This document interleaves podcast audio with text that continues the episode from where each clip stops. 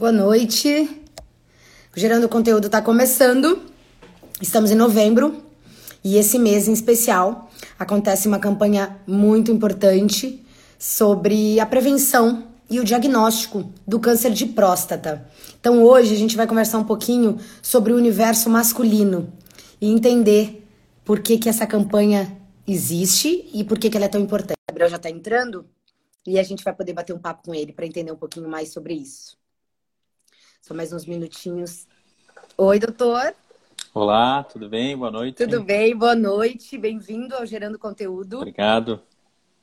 Doutor Gabriel, muito obrigada por ter aceitado o nosso convite de falar um pouquinho sobre é, o Novembro Azul, né?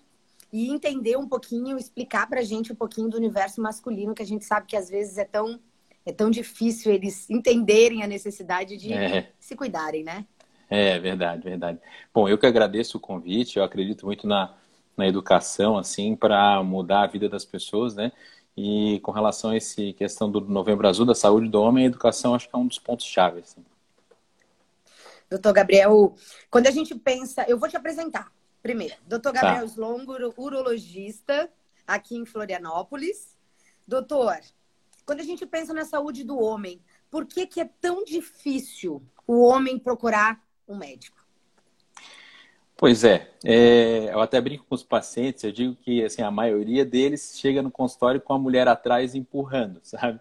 Porque é, é, uma coisa de tabu, assim, né? Uma coisa de costume, talvez.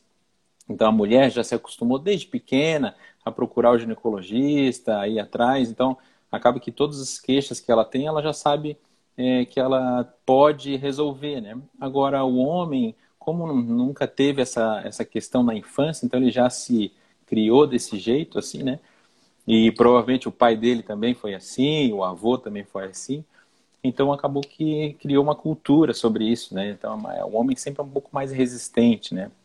E eu acho que eu tem tô... um, eu acho Por que favor. tem um pouquinho também da questão assim do homem se sentir, não, eu tenho que ser, eu, eu tenho que estar tá bem, eu tenho que estar, tá, tenho que prover a casa, enfim, né? Então o homem tem uma, uma, uma dificuldade de mostrar suas fraquezas, assim. Né? Então é falta de informação, preconceito, vergonha, tudo isso.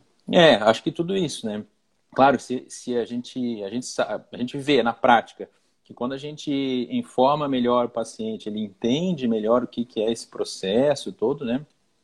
O que, que significa a prevenção e tal, eles muitas vezes é, melhoram essa questão, né? Essa questão cultural, essa barreira, ela acaba cedendo, né?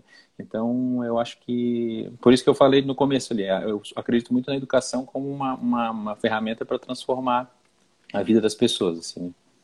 Doutor Gabriel, o que que tu percebe é, na tua especialidade, né? Os pacientes que chegam até ti, quais são as queixas mais recorrentes, as doenças que os homens é, que, que tem uma, uma, parcela bem grande aqui na nossa população? O que, que tu percebe sobre isso?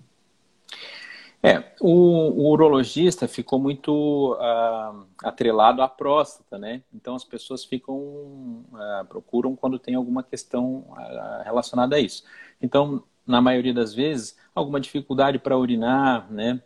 Alguma ardência, uma dor, algum percebeu que tá é, que está difícil, né? É, normalmente, como o homem é um pouco é, resistente a isso, normalmente vem no consultório já quando tem muitos sintomas, já quando está muito alterado, né? É, mas o urologista também é o médico, ele não é só o médico do homem, né? Ele é o médico de todo o aparelho urinário masculino e do aparelho urinário feminino. Então, a gente, além da próstata, né, a gente atende eh, todas as questões da bexiga, do, do pênis, dos testículos, né? E também do rim, das vias urinárias. Então, uh, os pacientes também acabam procurando bastante pela, pelo cálculo renal, que é uma coisa bem, bem comum, né? Bem frequente, tanto o homem quanto para a mulher, né? E doutor, quando a gente pensa no câncer de próstata, que eu acho que é a campanha é, importantíssima que a gente tem agora no novembro, né? Que é relacionado ao diagnóstico e prevenção ao câncer de próstata. É, quando a gente fala em prevenção, o que, que isso significa para o homem? É, então, assim, a, a gente. A, questão do, do, câncer de próstata é uma questão muito importante, né? Porque, tirando os tumores é, de pele, né? O câncer de próstata é o câncer mais comum no homem. é, é uma, uma, uma, estimativa assim é, é de mais de 65 mil casos no Brasil, né, por ano. Então, assim, são, é um número bem, bem expressivo. A gente não consegue evitar que esse tumor apareça, né? Até hoje a gente não descobriu assim como fazer para evitar que ele apareça. Então a gente sabe que ele vai aparecer. Mas o que a gente consegue com a campanha, enfim, com essa, essas consultas é, de rotina, enfim, é diminuir bastante uh, o atraso né, do diagnóstico. Então, a gente consegue diagnosticar mais rápido e quando a gente diagnostica mais rápido, a gente descobre a doença num, num ponto é, mais cedo, que a doença ainda não está muito avançada. E aí a chance de cura é extremamente alta, né? É, então, a, a, a, prevenção, né, essas consultas assim da, da de rotina, periódicas e tal, é, tem essa, essa, esse impacto na saúde do homem, né? Diminui muito a mortalidade e a, a chance de cura aumenta demais, né? E eu sempre eu sempre gosto de reforçar com os pacientes assim, né? É, fazer o exame, procurar o médico, às vezes pode ser uma coisa desconfortável e até compreendo, né? E é mesmo. Mas uh, o câncer de próstata avançado é uma doença muito ruim, assim. Então, acaba tendo muito sofrimento, né? Então, a gente é, consegue evitar esse sofrimento com, com, essa, com essas, essa pequena atitude que é consultar periodicamente com o urologista. Né? A partir de que idade, doutor Gabriel, o homem deveria procurar um médico, um urologista, para fazer essa prevenção? É, então a gente segue os, as recomendações das sociedades brasileiras, da sociedade americana, da sociedade europeia, que é basicamente a mesma, tá? Para a maioria dos homens, uh, a partir dos 50 anos é que é importante iniciar essa avaliação, esse rastreio, enfim. É, por que a partir dos 50? Porque a maioria dos tumores aparece depois dos 50 anos. A maioria dos pacientes que vai desenvolver câncer de próstata, isso vai acontecer depois dos 50 anos. Para alguns pacientes que têm um risco maior, a gente costuma antecipar isso em 5 anos, ou seja, a partir dos 45. Para quem? Os fatores de risco mais conhecidos é, e né, os principais são é, história familiar positiva. Então, assim, tem o pai, um irmão, um tio, um primo que teve câncer de próstata, esse paciente tem mais risco de desenvolver câncer de próstata. Então, essa avaliação tem que ser feita no mínimo aos 45 anos, né? Então, a história familiar positiva é um deles. A segunda é os pacientes de raça negra. Né? A gente não sabe por que exatamente, mas a gente sabe que os pacientes que, que são negros, eles têm, ou negros ou descendentes de negros, né? eles têm um risco mais elevado de doença mais grave.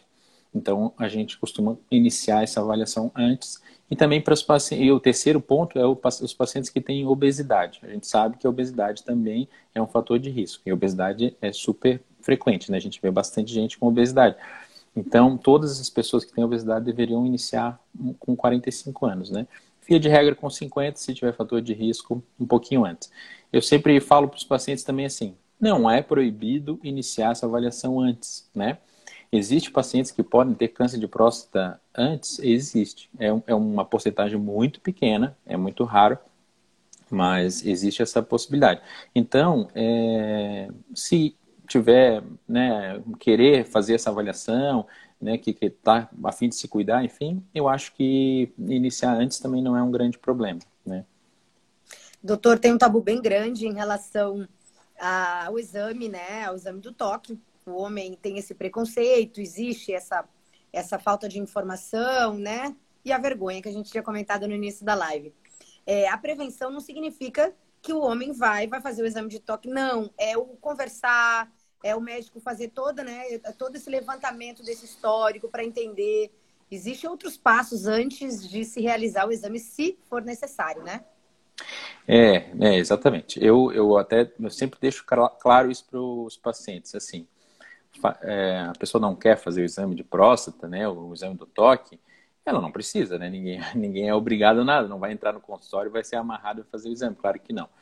É, e até por isso, que é importante, eu, eu acho importante é, reforçar esse ponto, porque daí o homem, por medo do, do exame, acaba não fazendo nenhuma avaliação, né? Então, assim, ah, eu não quero fazer o exame do toque. tudo bem, mas pelo menos vai lá e consulta, pelo menos vai lá e ouve a orientação, pelo menos vai lá e, e fala das queixas, se tem alguma dificuldade, algum problema, enfim. E a gente pode começar ali uma investigação para descobrir alguma doença que pode ser curada e pode ser tratada, enfim, né? É, é, apesar de que assim o exame ele é ele dá uma informação única que a gente não consegue o exame do toque né ele dá uma informação que a gente não consegue de nenhum outro jeito. Nem com ressonância nem com ultrassom nem com exame de sangue nada. Que é a questão da consistência da próstata que é uma informação importante. Será que ela é endurecida? Tem um nódulo ou não tem? Esse nódulo é endurecido ou é, ou é mais mole isso a gente não consegue ver com nenhum outro exame. Então, é, infelizmente, é, o exame do toque tem esse valor que é imprescindível, né? Mas, como eu falei antes, não é obrigatório para ninguém. É claro que se a pessoa fizer, ela vai ter uma chance maior, mas não quer dizer que ela vai ser obrigada, né? Ou que, ou que os outros exames não têm valor nenhum, claro que não. O exame de sangue tem um valor muito importante e, e, ajuda muito, né? Então, se a pessoa fizer pelo menos o exame de sangue, ela já está é, ela já está conseguindo é, prevenir aí muito, né? Uma porcentagem grande de casos, né? Tá. Tem uma perguntinha aqui, ó. Sempre soube que comer tomate ajuda a não ter câncer de próstata. Eu como feito doido e meus exames de sangue sempre dão baixos. Tem razão essa crença, doutor? É, então, uh, essa é uma crença antiga, assim, né? E se, ao, ao, longo dos anos foi, foi estudando sobre isso, né?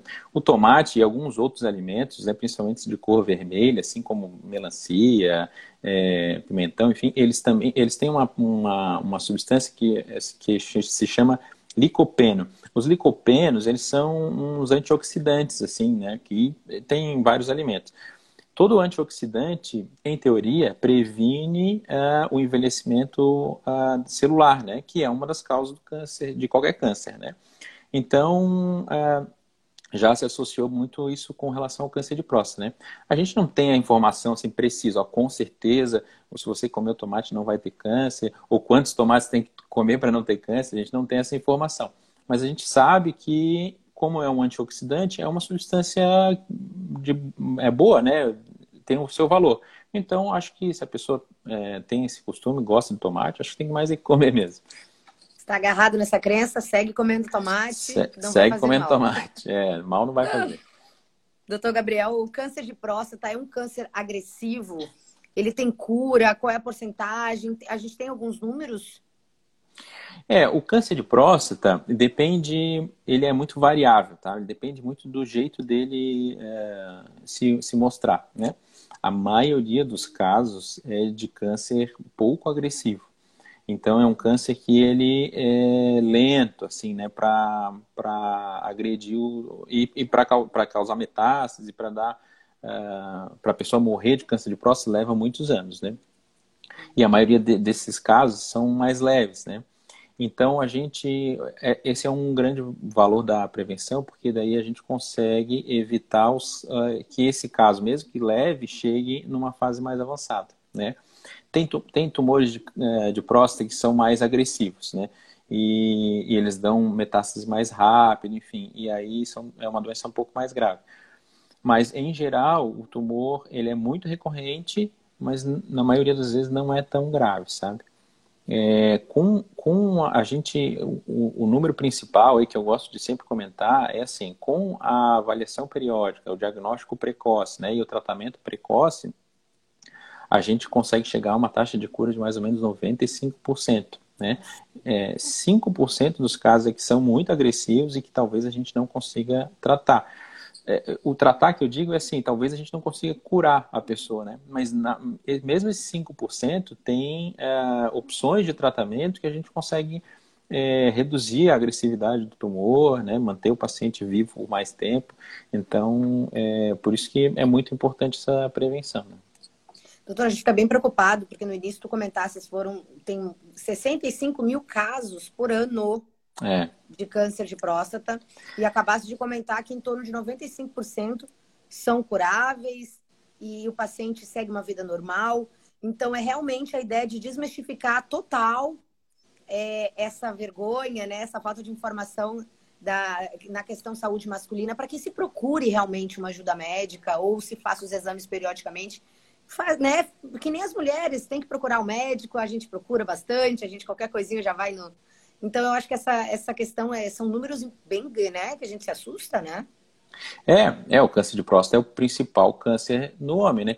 Excluindo os cânceres de pele, o, o, câncer de próstata é o principal câncer no homem, é o mais comum, né? Ele, se a gente compara, a gente costuma fazer a comparação com o, o câncer de mama na mulher, né? Que é o principal câncer da mulher, né?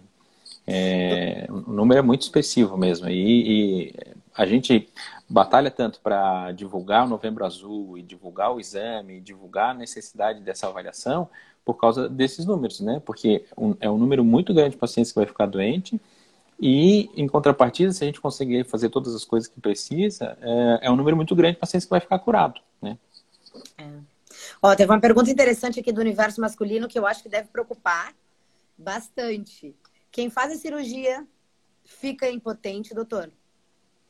É, então. Quando a gente faz esse, o tratamento da, da, do câncer de próstata, tem, tem vários tipos de tratamento. Né? Um deles é a cirurgia. Né? A cirurgia para para remoção da próstata é uma cirurgia um pouco agressiva realmente, tá? E como a próstata está intimamente ligada com a bexiga, né, com o canal da urina, enfim, e também ela está muito próxima ali do pênis, né? É, algumas coisas podem, podem ficar, podem ser afetadas com a cirurgia. Então, existe realmente um risco é, de perder urina, por exemplo, né? Existe um, depois da cirurgia, é, na maioria das vezes esse risco é baixo, né? É menos de 15%, né? É, e na maioria das vezes que, que ocorre, a gente consegue reverter em parte ou totalmente com fisioterapia, alguns exercícios, enfim. E a questão da ereção é a mesma coisa. É, como os nervos que causam, né, que vão a, ativar o pênis ali para ter ereção, eles passam colado do lado da próstata, dependendo da cirurgia, dependendo do tipo de tumor, né, é, se, se é mais agressivo ou menos agressivo, enfim, a cirurgia tem que ser mais agressiva também, aí a gente pode ter lesão nesses nervos que vão para o pênis, e aí pode piorar a questão da ereção. É, o que eu falo para os pacientes é assim, é, não vai, a ereção depois da cirurgia não vai melhorar. Ela pode ficar igual ou pode piorar um pouco. A porcentagem é mais ou menos essa, de 15, 10, 15% dos casos é que vão ter uma deficiência muito importante que a gente às vezes não consegue resolver, né? Mas a maioria das vezes a gente tem outros tratamentos para isso, né? Então tem medicação, tem outras cirurgias, né? Então a gente consegue resolver a maioria dos casos, né? É, a cirurgia é um pouco agressiva mesmo, mas tem outras opções de tratamento e cada tumor, cada paciente vai ser tratado é, é, no seu caso específico ali para, né, a gente vai escolher o tipo de tratamento de acordo com aquele caso. Né? A preocupação aí tem que ser realmente em tratar o câncer, em ter ser curado e outras que vem depois, né, doutor? Vem depois aí a gente vai, vai resolvendo, né? Uh, é. Tem mais uma aqui. Desculpa, pode falar. Não, é, é, isso aí complementar, mas é isso aí mesmo. Doutor, é verdade que se todo homem viver até 100 anos vai ter câncer de próstata? Então, é, essa, é uma, essa é uma informação antiga também. Tiveram alguns estudos populacionais né, que, que é, pegaram pacientes que morreram e, de outras causas e foram lá e fizeram um exame é, da próstata e descobriram que acima dos 100 anos tem uma porcentagem muito maior de homens que têm câncer de próstata. Isso, isso é, são os estudos antigos que, que têm validade ainda. Né? Na verdade, assim, a próstata, ela, ela é uma glândula, né? então toda glândula tem um risco de, de virar um tumor, de apresentar um tumor. No, qualquer glândula no corpo tem esse, esse risco, né? Então, quanto mais uma glândula velha, tem mais risco ainda, porque tem muita, é, muita multiplicação celular ali durante a vida, né? Então, quem tem 100 anos tem muito mais risco. É, mas aí, a informação interessante que, que quando os pacientes perguntam isso eu, eu falo, que é o seguinte, é, na maioria das vezes que o tumor aparece é, depois dos 80, depois dos 90, por exemplo, esse tumor ele é muito é, lento, ele é muito pouco agressivo. Não dá para dizer bonzinho, né? Mas, mas ele é pouco agressivo. Então, na maioria das vezes, esse tumor nem vai na, causar nenhuma repercussão no paciente, né? Então, até por isso, depois dos 80 ou 90, a gente geralmente é, tem uma reserva, assim, não, é, não são para todos, não é para todos os pacientes que a gente pede exame de próstata e tal, Porque se aparecer um tumor, muitas vezes ele é, ele é bem, bem pouco agressivo, não vai mudar a vida do paciente e o paciente vai é, morrer de outra causa, enfim, essa doença não vai afetar a vida dele. Né? Tá. Xavier perguntou aqui, quais são os sintomas mais comuns de que há algo errado com a próstata?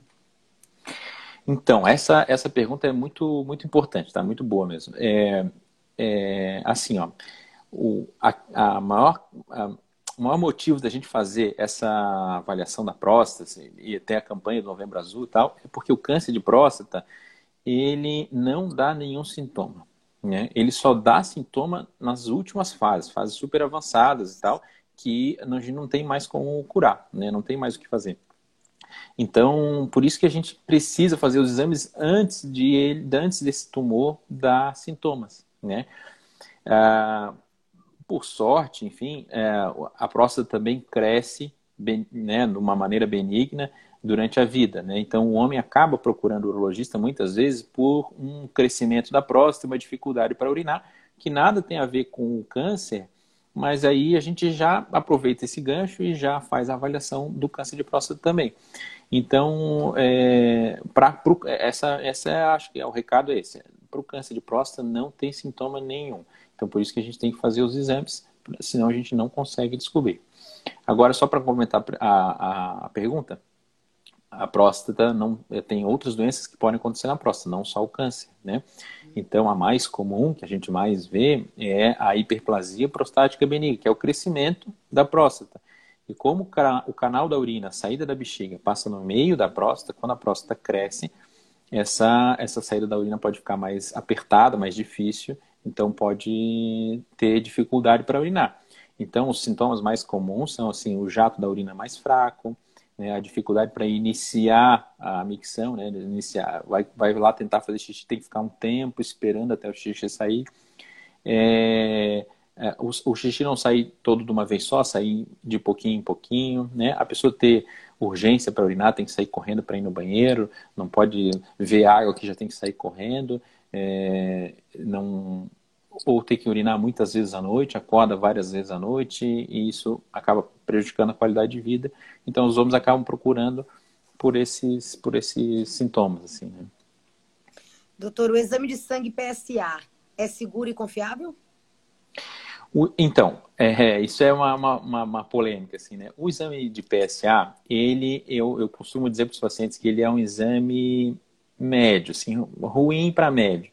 Ele não é um exame bom, tá? É, é, mas é, é o que tem. Não tem um exame de sangue melhor, tá? Por que, tá. que eu digo que ele é? Por que, que eu digo que ele é, é, não é tão bom? Porque ele não é específico, ou seja, várias coisas podem alterar o valor do PSA não só o tumor, né? E aí a gente sempre tem uma confusão. Será que esse PSA aqui está tá mais alto porque o paciente é, é, tem uma outra doença? Será que a próstata aqui cresceu? Será que ele teve uma infecção urinária? Será que ele teve relação sexual um dia antes de coletar o exame e aí o, o PSA aumenta? Então, todas essas situações podem aumentar o PSA. E aí sempre fica uma confusão. E tem um outro problema que é o seguinte, é, o, o PSA ele vai aumentando aos pouquinhos, né? Hum. Então, um câncer que começa uh, hoje pode ter um PSA normal. E um câncer que tem, às vezes, três, seis meses, ele ainda pode estar com o PSA dentro da normalidade, se o PSA basal dele era mais baixo, né? Então, é, o PSA tem esses problemas, né? A avaliação da próstata, pensando né, em prevenir o câncer, é, é, a gente recomenda que ela seja feita anualmente. Por quê? Justamente por, essa, por causa dessa questão do PSA. Se o PSA, se a gente vê uma avaliação do PSA, a gente pode ficar confuso, não ter uma ideia certa, né? Se hoje eu vejo um PSA, vou só exemplificar, se hoje o PSA está 4, ele está dentro do normal, né? É, mas se ontem esse PSA é, o seu ano passado, esse PSA era 1 e ele pulou para 4 em um ano, isso foi um aumento muito importante. Agora, se o ano passado ele estava 3,7 e esse ano ele está 4, é, já muda a minha perspectiva, né? Então, por isso que a avaliação, é, é importante que a avaliação seja anual, para a gente ter essa ideia. Esse, eu, eu costumo brincar com o paciente, eu quero o filme do PSA, não quero a foto. Né? A foto não me diz muita coisa. Eu quero o filme para saber para onde que esse PSA está indo. Está subindo, está descendo, né? Isso a gente só pode, só consegue saber se a gente tem uma avaliação periódica, anual, né? Doutora, nós como é, amigos, familiares, eu, o que, que a gente pode fazer para auxiliar é, a prevenção, ajudar nessa desmistificação total sobre os exames de prevenção ao câncer de próstata? Que mensagem que o senhor deixa para nós, é, para a gente conseguir também ajudar os homens e fazer com que os homens procurem, então, fazer a, a sua prevenção? É, então, eu acho assim, como eu falei desde o começo ali, eu acredito muito na educação, não só a educação de colégio, enfim, né, mas a educação do dia a dia. Eu acredito muito nessa, nessa ferramenta como transformadora da, da vida das pessoas.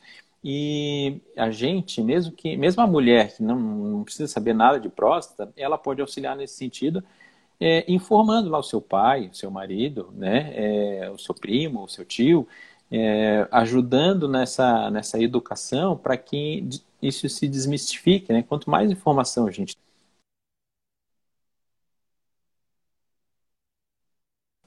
menos medo a gente fica e a gente é, consegue resolver essas esses problemas, né? Então, eu acho que eu sou muito a favor disso. Acho que a gente tem que sempre estar tá buscando informação, entendendo como que funcionam essas coisas, perguntando.